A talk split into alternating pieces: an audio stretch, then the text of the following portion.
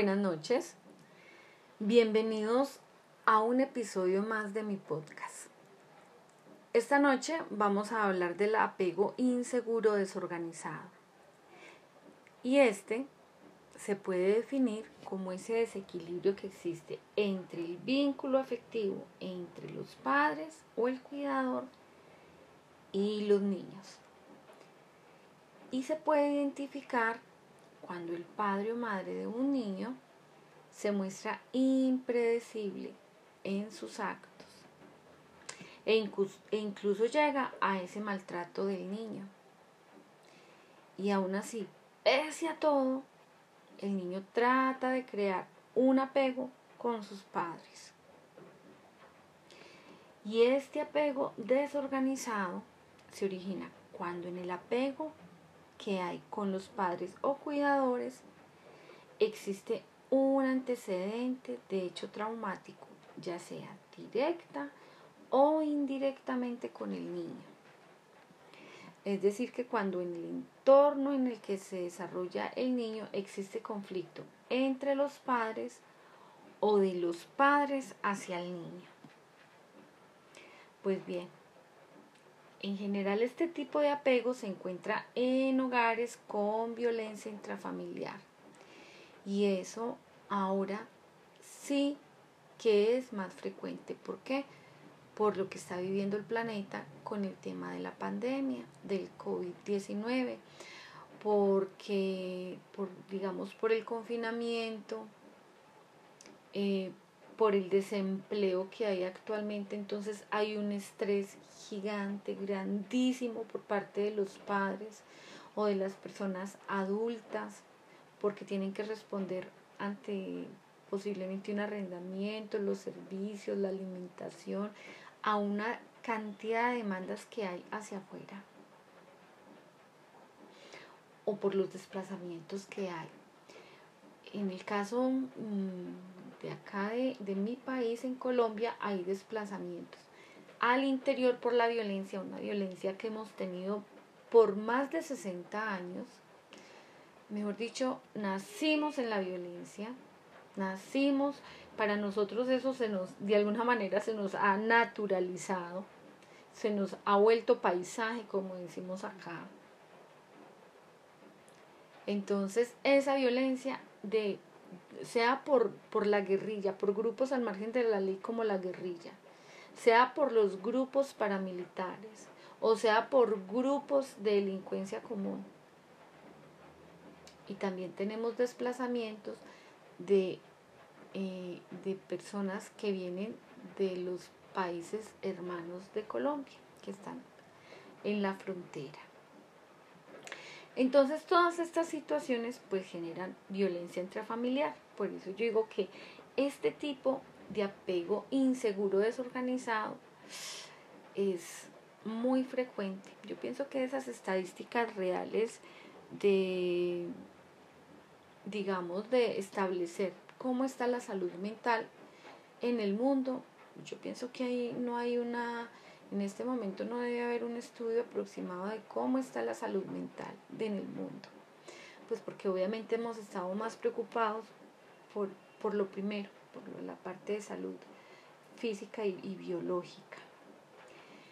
Entonces, cuando hay violencia intrafamiliar y no se establecen vínculos afectivos fuertes, pues obviamente los niños que son los que más sufren esa situación. ¿Por qué? Porque muchas veces se, se desplaza hacia ellos todo ese enojo, se descarga hacia ellos toda esa violencia física, toda esa violencia psicológica e incluso, e incluso los abusos sexuales. Digamos que mm, empieza con este tipo de situaciones, ellos empiezan a, a establecer un apego que no es el más adecuado. Y los niños empiezan a tornarse inseguros, empiezan a tornarse impulsivos, eh, les cuesta aprender a confiar principalmente en los adultos. ¿Por qué? Pues debido a que las experiencias por las que han pasado, pues son ellos, digamos, quienes los han lastimado o les han inculcado esa inseguridad. Entonces los niños con todas esas experiencias de vida, pues aprenden a mantenerse como a la defensiva o empiezan a, aislarse socialmente.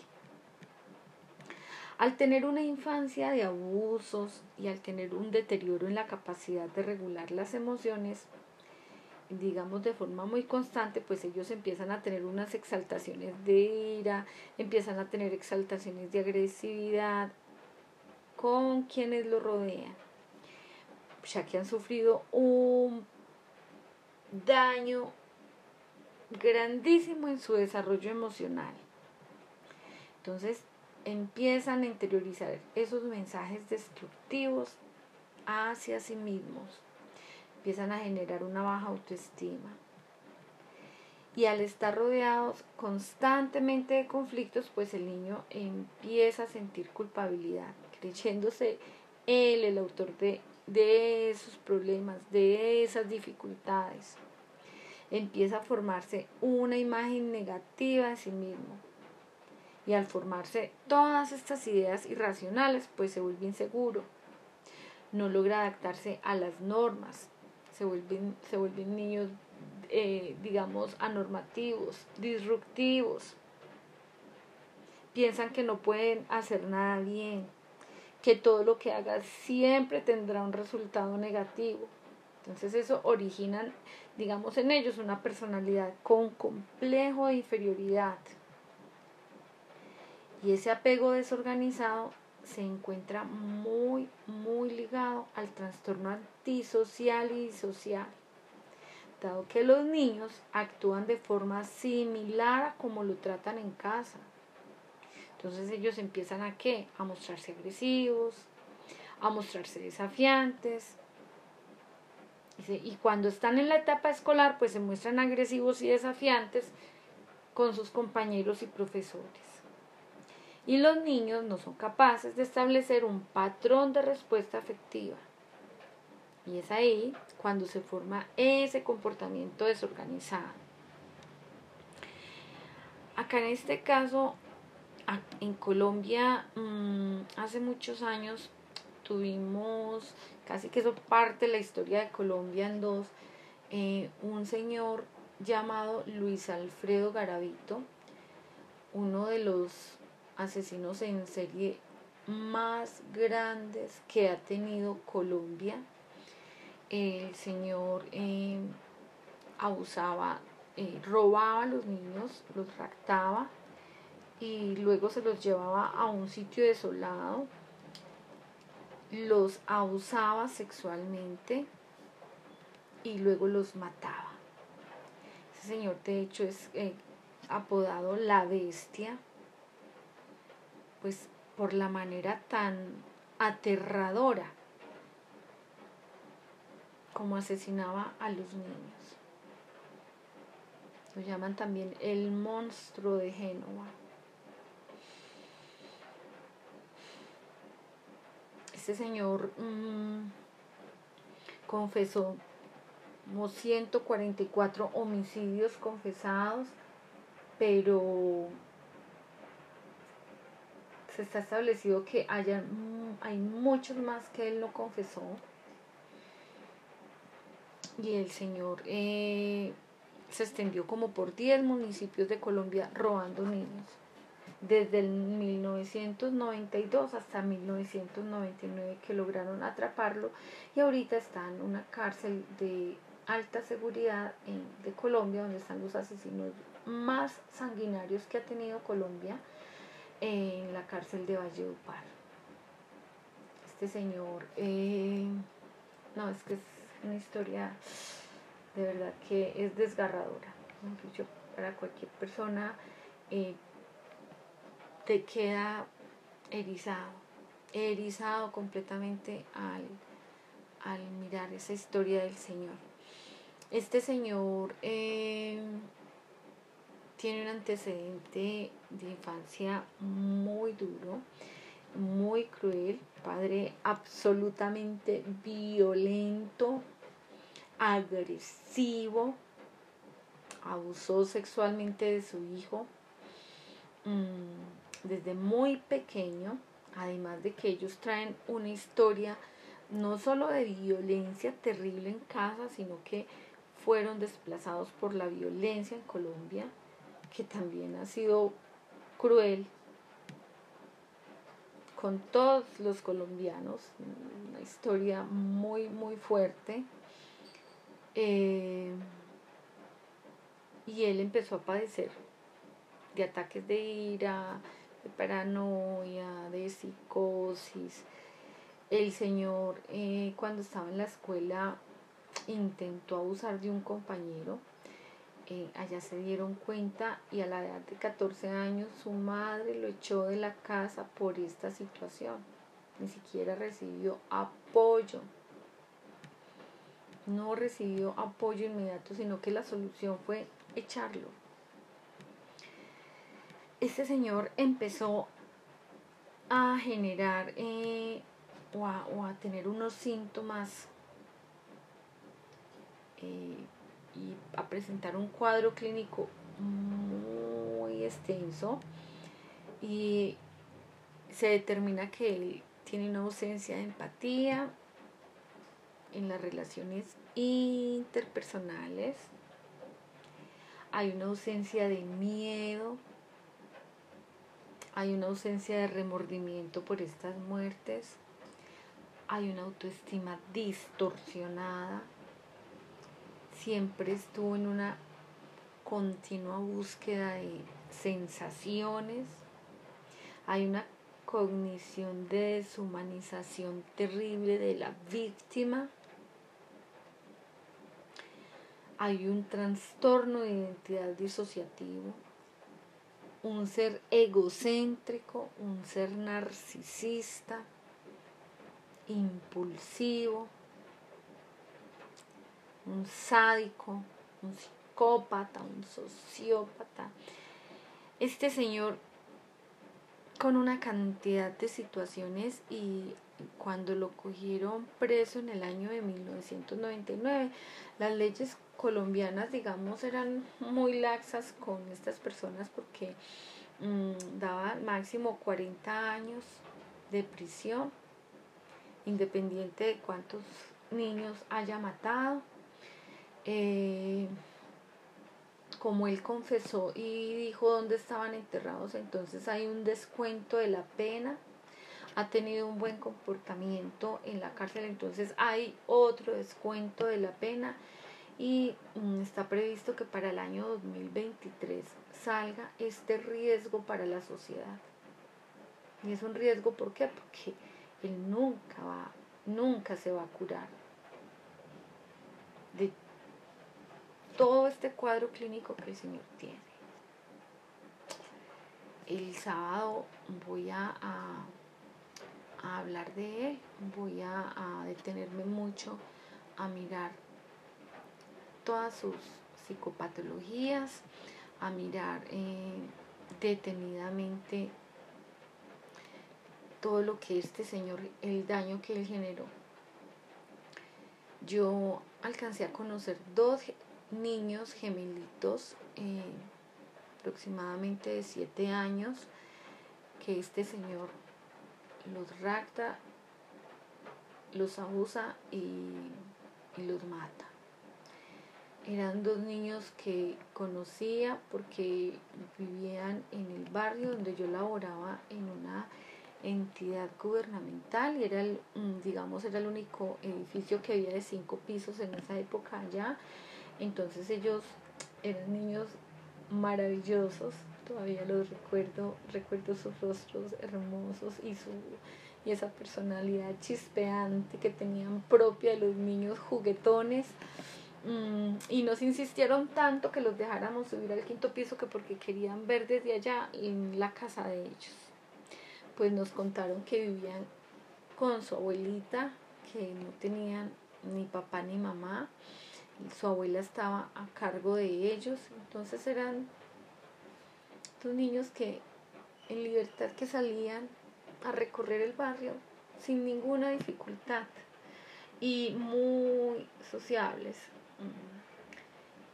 lograron eh, hacerse amiguitos de todos nosotros, eran felices, iban cada tanto a ver su casa y brincaban, el primer día fue, y siempre, eso, fue siempre, la verdad, ellos nunca perdían la capacidad de asombro al ver su casa, brincaban, se reían, se miraban y señalaban, la casa de mi abuela, la casa de mi abuelita, ya vivimos con ella, ellos hablaban de su abuelita con ese amor tan grande.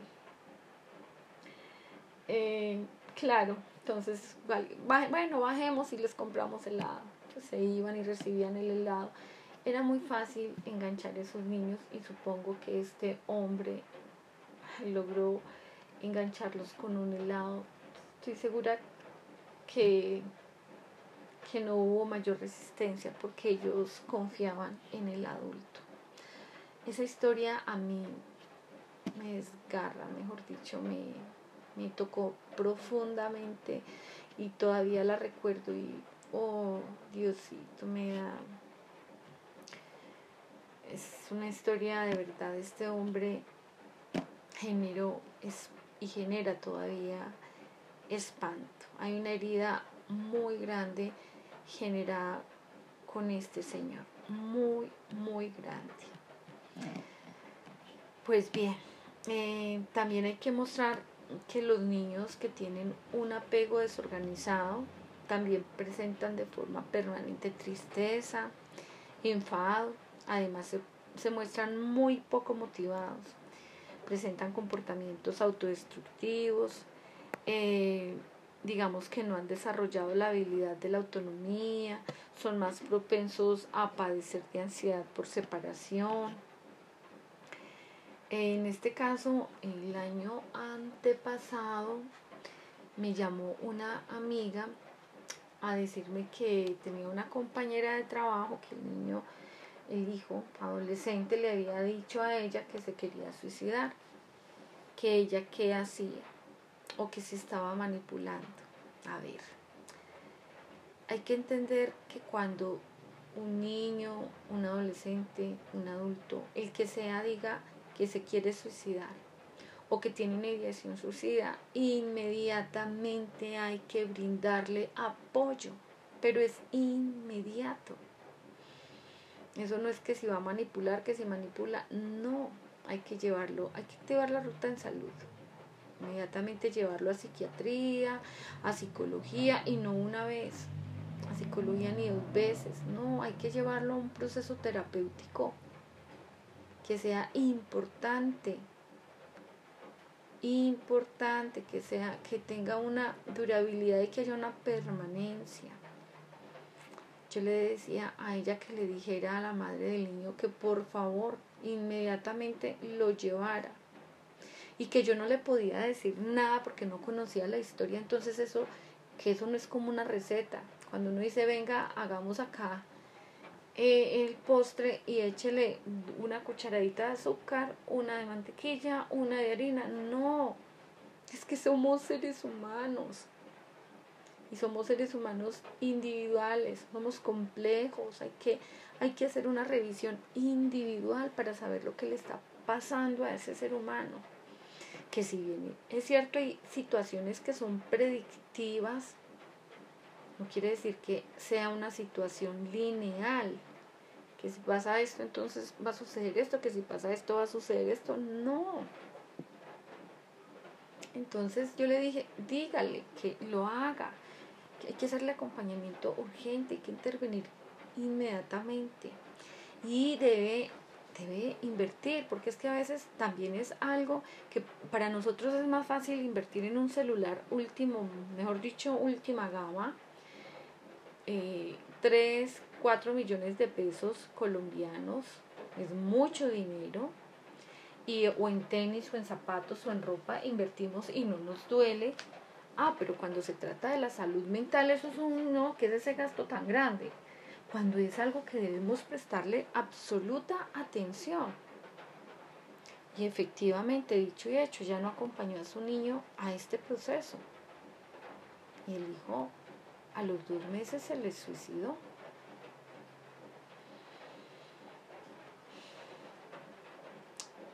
Y me llamó mi amiga y me dijo, mi amiga está desesperada y dijo, que por qué no me había escuchado. Pues lo siento mucho, infinitamente lo siento, pero es, es algo que tenemos que comprender que es inmediato, inmediato el acompañamiento. Y a veces cuántas situaciones de suicidio se pueden prevenir a tiempo, pero no prestamos atención.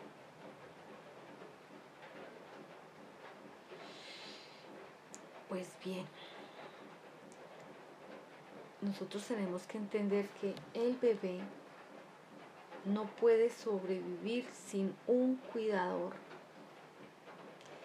de manera que siempre el niño tratará de mantenerse cerca de ese adulto e incluso soportando agresión. O de esa madre e incluso soportando agresión. Y para ello el niño desarrolla una estrategia que implica desconectarse de sentir miedo que es lo que les hablaba ahora de ese señor Luis Alfredo Garavito. Se desconectó del miedo. En su infancia tuvo que desconectarse del miedo porque había muchísimo maltrato. Creció como un gran depredador, sin miedo, sin miedo a nada y hemos logrado ver las consecuencias tan nefastas para la humanidad, porque lo que le pasó a Colombia no es solo a Colombia, es a la humanidad, es a la humanidad le pasó esto. ¿Y, el, y, ¿Y por qué los niños se desconectan de ese miedo? Pues porque no pueden hacer frente al peligro, dado que ese peligro es más fuerte que él y el niño lo empieza a identificar. Y ese niño que sufre de maltrato crea un vínculo. Y ese vínculo en este caso es el apego desorganizado. Y ese apego que se genera de parte del niño hacia esos padres o hacia ese cuidador, a pesar de la agresión, ya que siente que alguien lo debe proteger de alguna manera, los niños desarrollan esa habilidad de no sentir miedo. Entonces el, niño siempre trata de mantenerse al lado de ese cuidador. Y a pesar de todo, pretende ganar, digamos que algún control en el futuro. Pero en la mayoría de los casos lo hacen muchísimo, muchísimo, muchísimo para ganarse el amor o para ganar la aprobación y esa aprobación por parte de esos padres. Entonces pasa todo lo contrario. Empiezan más bien los padres es a usar la agresividad contra la humanidad de los niños. Y para muchos niños y niñas, esos padres o ese cuidador ha servido más como una fuente de temor que como una fuente de reaseguramiento. Entonces esa activación de ese sistema conductual de apego de ese niño empieza a producir intensas motivaciones, pero conflictivas, conflictivas. Entonces no es de extrañar una historia de severa desatención o una historia de abuso sexual o una historia de maltrato físico, pues esté asociada a menudo con ese patrón. Y también vemos cómo esos niños muestran un comportamiento desorganizado e incoherente. Y esos movimientos parecen a veces de los niños, por ejemplo, como congeladitos, o muchas veces presentan conductas estereotipadas. O sea que ese patrón de apego más bien se ha encontrado con mayor frecuencia en poblaciones de niños de alto riesgo, tales como niños deprivaditos o sometidos al maltrato o sometidos a abusos. y entonces ya resulta muy, muy, muy predictivo de problemas de comportamiento en la infancia.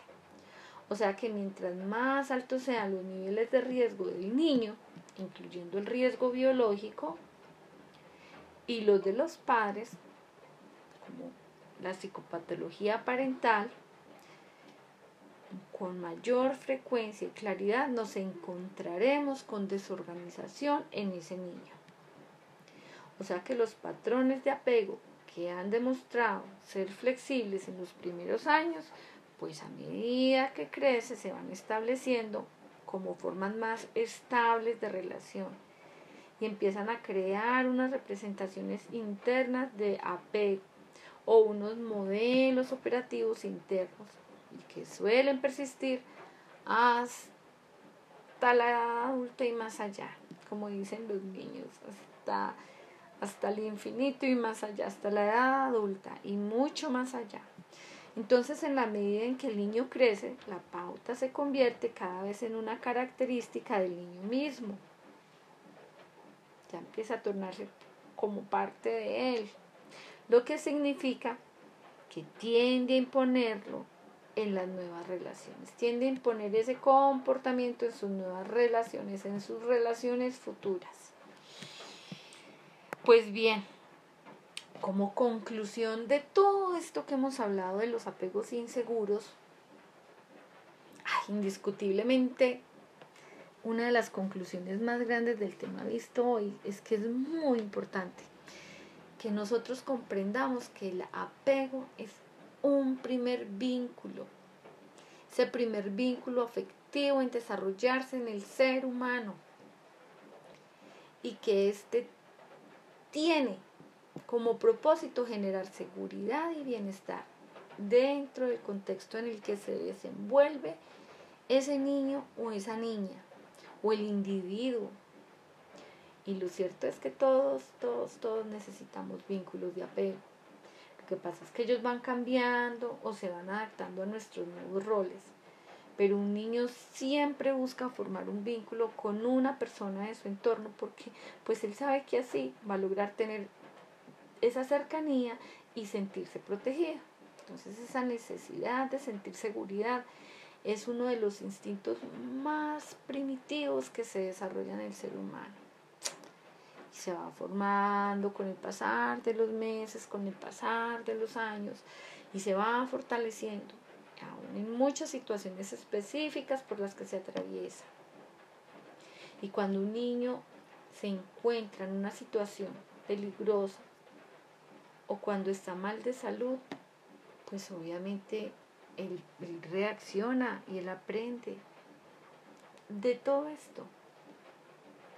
Pero son a veces unos aprendizajes distorsionados, distorsionados, es que son niños. Entonces estas conductas de apego definitivamente son innatas y los niños están programados biológicamente para formar vínculos hacia la madre. Entonces buscan esa seguridad, esa protección de la mamá. ¿Ante qué? Ante esas posibles amenazas externas. Buscan esa supervivencia. Y, también hay que entender que el, el apego no solo se forma con los padres, sino también con cualquier figura cercana que le brinde esa seguridad y esa atención necesaria. Pero eso, esa atención necesaria entra a fortalecer los vínculos y contribuye de forma grandísima al desenvolvimiento del niño en el futuro. Invitación a cuidar nuestros niños y nuestras niñas. Muchísimas gracias y nos veremos en un próximo episodio. Ciao, ciao.